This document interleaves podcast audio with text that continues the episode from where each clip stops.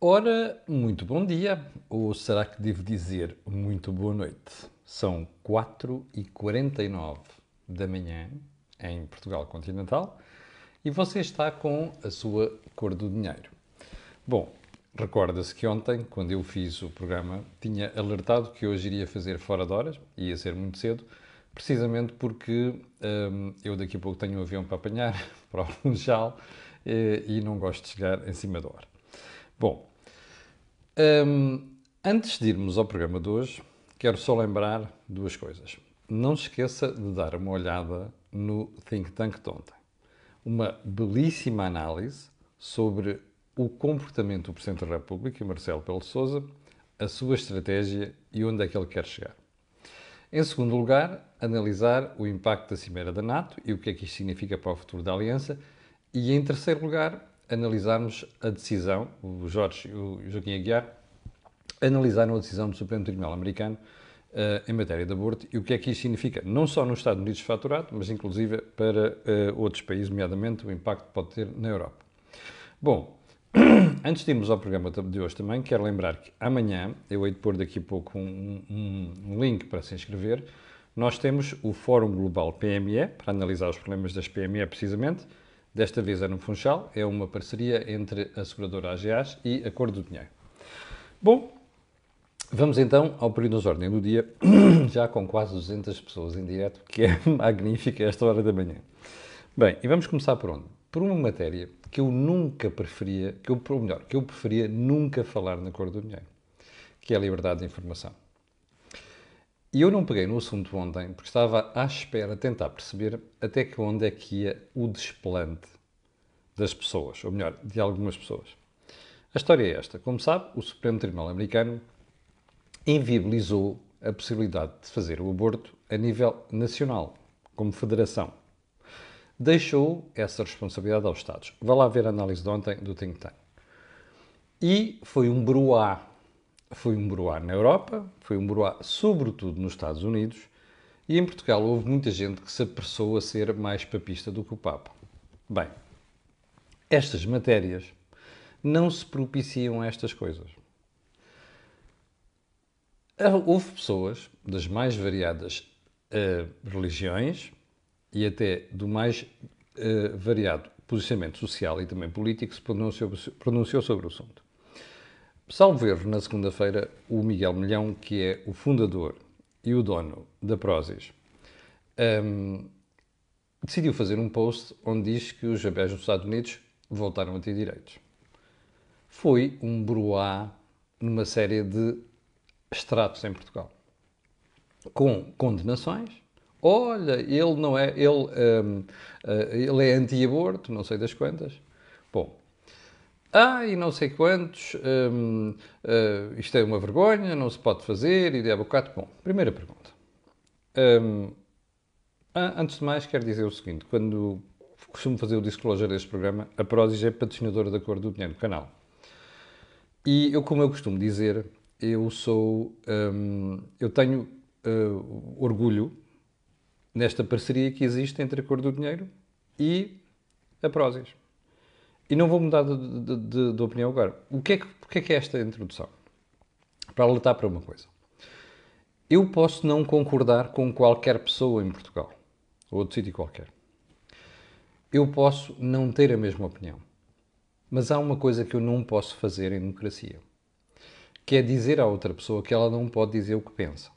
Portanto, acho inacreditável como é que tanta gente se levantou em armas, entre aspas, para dizer ao Miguel Milhão que não podia dizer aquilo. Mas quem são essas pessoas? Nós vivemos em democracia ou não vivemos em democracia?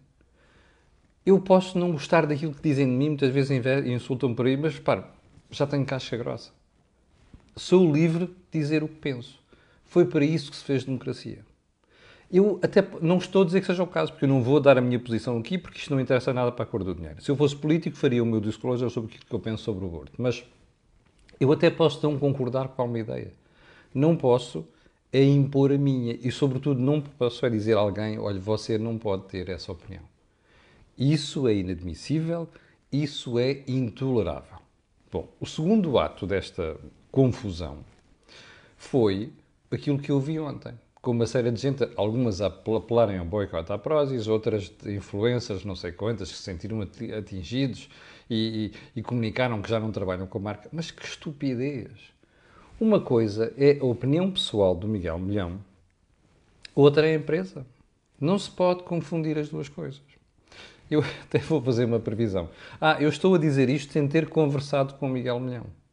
Já lhe expressei, já lhe dei os parabéns por ter tido a coragem de assumir uma posição e limitou-se a isso. Portanto, ninguém me pediu discurso nenhum, ninguém me pediu favor nenhum. É uma luta pela liberdade de opinião. E se há coisa que a gente faz aqui no Dinheiro é precisamente isso: lutar pela liberdade de opinião. E isso não pode ser cortado. Eu ontem gozava aqui com uma certas pessoas, quando ouvi uma série de influências abandonarem a Prozis, umas eu sei que vão voltar. As outras, eu arrisco dizer uma coisa: daqui a uns tempos, se eu me enganar, pedirei desculpa, mas suspeito que o impacto na empresa vai ser mínimo. E pronto, com isto, mato o assunto. Bem, hum, Ponto seguinte. As críticas de Bruxelas ao aumento da despesa em Espanha. Bruxelas está muito preocupada com o que se passa em Espanha, porque não quer uma repetição de Itália. Repare uma coisa: um default de Portugal ou da Grécia é manejável. O da Grécia foi um, um, um, trauma aqui há uns anos, mas é manejável. Um default de Espanha hum, fica ali assim na, na margem. Um default da Itália é uma desgraça para a União Europeia, sobretudo para a zona euro. Portanto, Bruxelas está preocupadíssima com o que está a passar em Espanha. O governo espanhol ele é disparates sobre disparates. Primeiro, despesa pública a crescer de forma brutal. Eu já lhe contei aqui, entre 2019 e 2022, a Fazenda Espanhola foi buscar mais 44 mil milhões de euros só de IRS, de receita de IRS. Isso dá-lhe uma ideia do que é que está a passar em Espanha. E o governo espanhol anda à, à, força toda, e vamos ver isso a seguir, a tentar ir buscar receita para financiar os disparates de despesa que está a fazer. Bom, Bruxelas está preocupada com isto. E já avisou a Espanha que vai ter que cortar despesa. O governo espanhol, Pedro Sánchez, está a fazer que não houve, mas vai ter que lá chegar. Uma das grandes preocupações de Bruxelas é que Pedro Sánchez anda a fazer disparates monumentais no, na Segurança Social e no sistema de pensões. Para você ter uma ideia, só alguma parte das medidas previstas para este ano tem um impacto de cerca de 15 mil milhões de euros no orçamento da Segurança Social espanhol. Nós em Portugal também estamos a fazer isto. Não é, é com a mesma dimensão nem com a mesma intensidade. Mas o que é certo é que Bruxelas já anunciou, ainda, ainda ontem o El Mundo espanhol trazia isso, anunciou que no plano, nas recomendações que fez ao governo espanhol, está precisamente esta preocupação com o sistema de pensões. Bom, e como eu dizia há bocadinho, o governo espanhol anda ali numa fona, como anda o português e vai se acentuar nos próximos meses, à cata de receita fiscal. Uma dessas receitas, já lhe falei aqui a semana passada, mas que está a concretizar-se, é o tal lançamento de uma windfall tax, tax, ou seja, o imposto sobre os lucros caídos do céu das empresas de energia, nomeadamente das petrolíferas. Bem, a Ministra de Fazenda espanhola, ou seja, a Ministra da Economia, está a tentar que isto entre em vigor o mais depressa possível. Já percebeu? Vai faltar dinheiro um, e vai faltar dinheiro já para este orçamento. Ora, onde é que isto nos leva? Eles vão aplicar um imposto este ano e vão fazer retroceder a janeiro de 2022. Bom, está tudo fulo nas empresas em Espanha.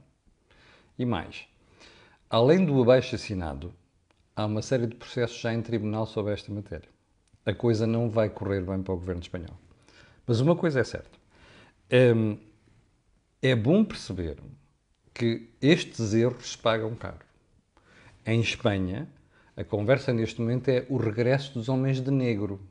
E como você vai ver, o programa de hoje vai ser muito sobre isto, sobre taxas de juros, sobre inflação.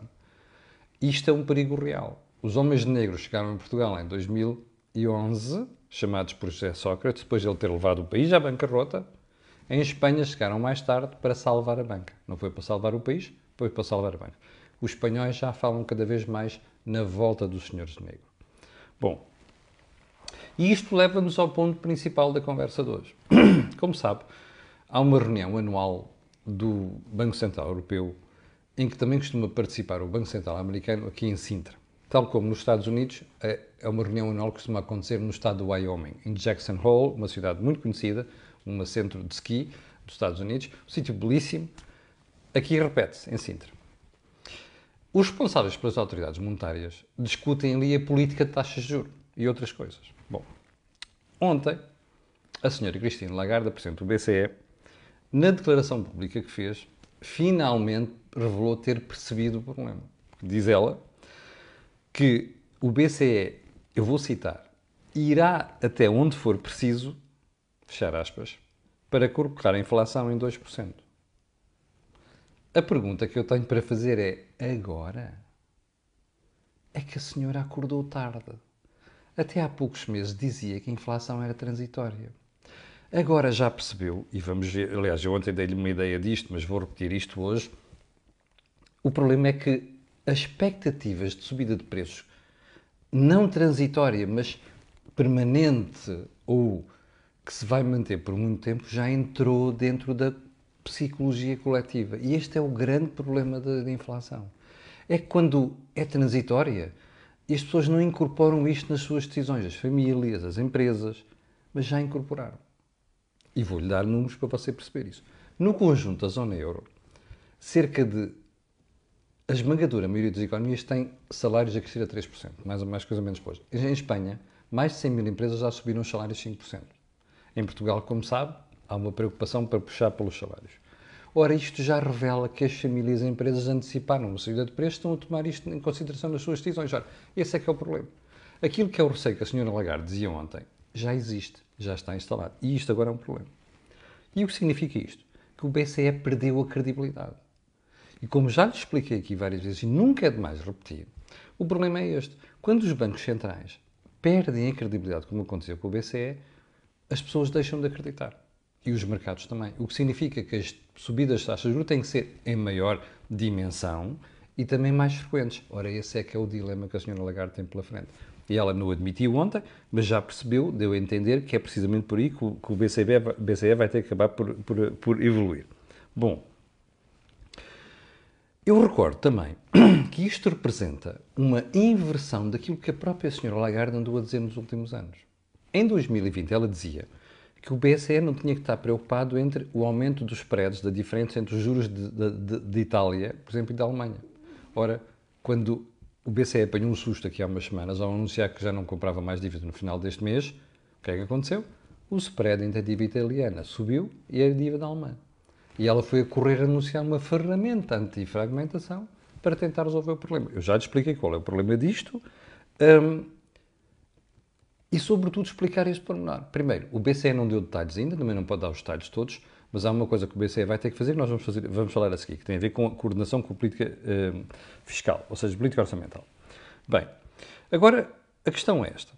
O que é que há de positivo nas palavras da Sra. Lagarde? O primeiro ponto é ela ter reconhecido que, de facto, já não é um problema transitório.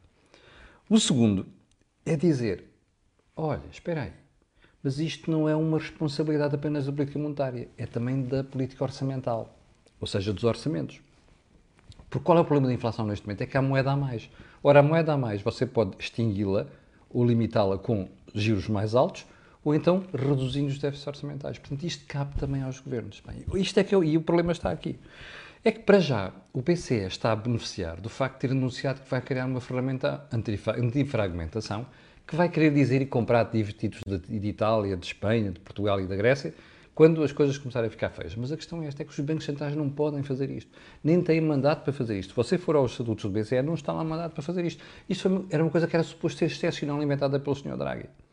Bom, o risco disto é que se insistirem muito nesta brincadeira, primeiro os mercados deixam de acreditar e lá se vai a dívida de Itália e nós temos uma fragmentação da zona euro que acabará com rebentar a zona euro. Por simplesmente isto. Bem, o que é que é preciso então? É preciso que o BCE, além destas palavras, diga assim aos governos, meus senhores, vocês, que a senhora Lagarde fez isto ontem, mas não chega. Porquê? Porque ela tem que se coordenar com a Comissão Europeia e a Comissão tem que traçar um programa orçamental para a Itália, para a Espanha, para a Grécia e para Portugal. E dizer assim, vocês querem apoio do BCE? vão cumprir isto à risca.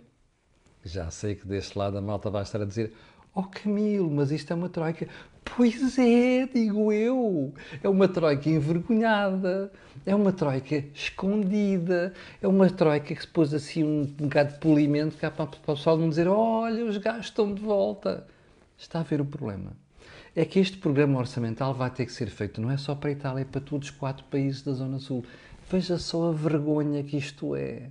Estes são os quatro da vida airada, está a perceber? Estes são a vergonha da zona, da zona euro. E nós estamos lá metidos, apesar de termos um déficit abaixo de 3%. Nós temos a terceira dívida mais alta do euro. Isto, a conversa de António Costa, de Mário Centeno, de João Leão, de Fernando Medina, é bullshit, está a perceber? Nós estamos expostos a esta brincadeira. E, portanto, vamos ter que levar, os outros vão ser pior, mas nós vamos ter que levar também com uma espécie de mini programa que ninguém vai chamar mini programa para disfarçar. Supostamente a austeridade foi embora, as bancarrotas também, como vocês sabem, as autoridades da União Europeia decidiram acabar com as bancarrotas, não é? E, portanto, vai ter que haver uma, qualquer programa para, para, para ajudar o BCE a fazer isto. Bom, já agora uma coisa. Era importante, é óbvio que o BCE não pode divulgar ao mercado o que é que é a tal ferramenta e como é que ela vai funcionar. Mas há uma coisa que se devia fazer que era publicar o programa de ajustamento orçamental de algum destes países, de todos estes países. E mais, de seis em seis meses a Comissão devia ir lá e dizer assim aos mercados, pessoal, olha, cumpriu-se isto, não se cumpriu aquilo, porque é a única forma de obrigar estes países a cumprirem e pelo menos avançarem naquilo que é a reforma das suas finanças públicas. Senão isto não vai funcionar e nós vamos ter um problema sério com a zona euro outra vez. Bom, hum, ponto seguinte um, mudando um bocado ali, embora relacionado com isto. Era importante. Eu tenho lembrado muito isto ultimamente porque o professor Cavaco Silva, quando foi primeiro-ministro, teve muitos defeitos, mas houve uma grande vantagem que teve. E que ele preocupava-se com a política de rendimentos e preços, que era aquilo que era a negociação com os parceiros salariais, eh, sociais. Muitas vezes exagerou a dar dinheiro a mais, a dar uh, aumentos salariais muito, muito exagerados, mas em momentos de crise é muito importante ter um acordo social. Pergunta: o governo já conseguiu fazer isto? Nós estamos em crise há mais de seis meses. Já fez isto? Não. Ontem eu ouvi o secretário de Estado do Trabalho, Miguel Fontes, dizer isto. Um, o acordo de rendimentos levará o tempo que tiver de levar. A ministra Vieira da Silva atirou para setembro a negociação. Espera aí, nós temos um fogo a chegar pela floresta. Você precisa de fazer uma espécie de safe zone, cortar as árvores ali, que é para não chegar aqui o fogo. E você está a dizer que vai atirar essa, esse corta-fogo para setembro. Bem, isto é de quem não tem a mínima noção do que está a fazer. Isto é a política deste governo. Bom, vai correr mal? Vai. Porque era importante que sindicatos, patrões e governo sentassem agora e decidissem o que vai acontecer com o política de rendimentos e preços. Se não sabe o que é que acontece os juros vão subir mais. Aliás, você prepare-se, porque a conversa do BCE neste momento aponta toda para subir 0,25 daqui a uma semana ou duas e 0,5 em setembro e vamos ver o que é que vai acontecer a seguir. Isto é a tal perda de credibilidade, que é você não calculou e agora vai ter que andar a correr atrás do prejuízo, que é aquilo que vai acontecer. Bom, já agora, mudando de área também, porque era uma matéria que tinha ficado ontem, os medidores imobiliários em Portugal vieram dizer que, como estão os preços, a classe média não chega lá. Não chega lá para comprar e não chega lá para arrendar. E agora a questão é esta. O que é que os, o que é que os mediadores deviam estar a dizer? Eu estou marimbando para isto. Isto é um problema, a gente já sabe que existe. Qual é o problema fundamental? Eu acho que os mediadores imobiliários deviam estar a dizer outra coisa, que é quais são as soluções. Porque a solução agora não é a conversa do, Pedro, do Bernardino Soares na CNN de Portugal, que eu ouvi antes de ontem, nem a do PCP, que aparecem para aí agora. Ah, é preciso limitar as rendas, é preciso pôr um, um limite aos preços. Isto é burrice socialista comunista, percebe? E eu gostava que os mediadores imobiliários denunciassem isto e viessem dizer assim: a solução não é essa, a solução é pôr mais casas no mercado. Ora, se você limitar as rendas, e como aconteceu aqui em Espanha, e se você limitar um preço das casas, tem um problema que se chama não vai haver incentivo para as pessoas meterem casas mais casas no mercado. E daqui a 5 anos o que você tem é um agravamento do problema, porque aí é que os preços disparam e as rendas também. Portanto, isto é a forma como nós trabalhamos em Portugal, percebe? Andamos sempre atrás do. Olha o problema. E não somos capazes de pensar na solução, sobretudo olhando a médio e longo prazo. Isto é um problema crónico, está a ver? E agora prepare-se, porque isto é a conversa que você vai ter nos próximos tempos, porque a malta, em, vir, em vez de ir atrás do verdadeiro problema, vai estar a correr atrás deste prejuízo. Mas olha, como sabe, a cor de dinheiro é liberal nesse aspecto e, portanto, quando for caso disso, nós cá estaremos para defender a liberdade de mercado. Chegamos ao final do programa de hoje. Quero agradecer às 300 e 400 e poucas pessoas que estão em direto. Quero pedir a estas pessoas e outras que vão ver aquilo que peço sempre. Colocarem um gosto e fazerem partida nas redes sociais. Também sabe porquê. Aquilo que houve aqui não houve em mais sítio nenhum. Só mais um pormenor. Amanhã farei o programa a partir da Madeira e na sexta-feira, se o avião não cair, obviamente, farei o programa a partir de Lisboa. Tenha um grande dia e nós vermos amanhã, aí sim, às 8 da manhã. Muito obrigado, com licença e tenha um grande dia.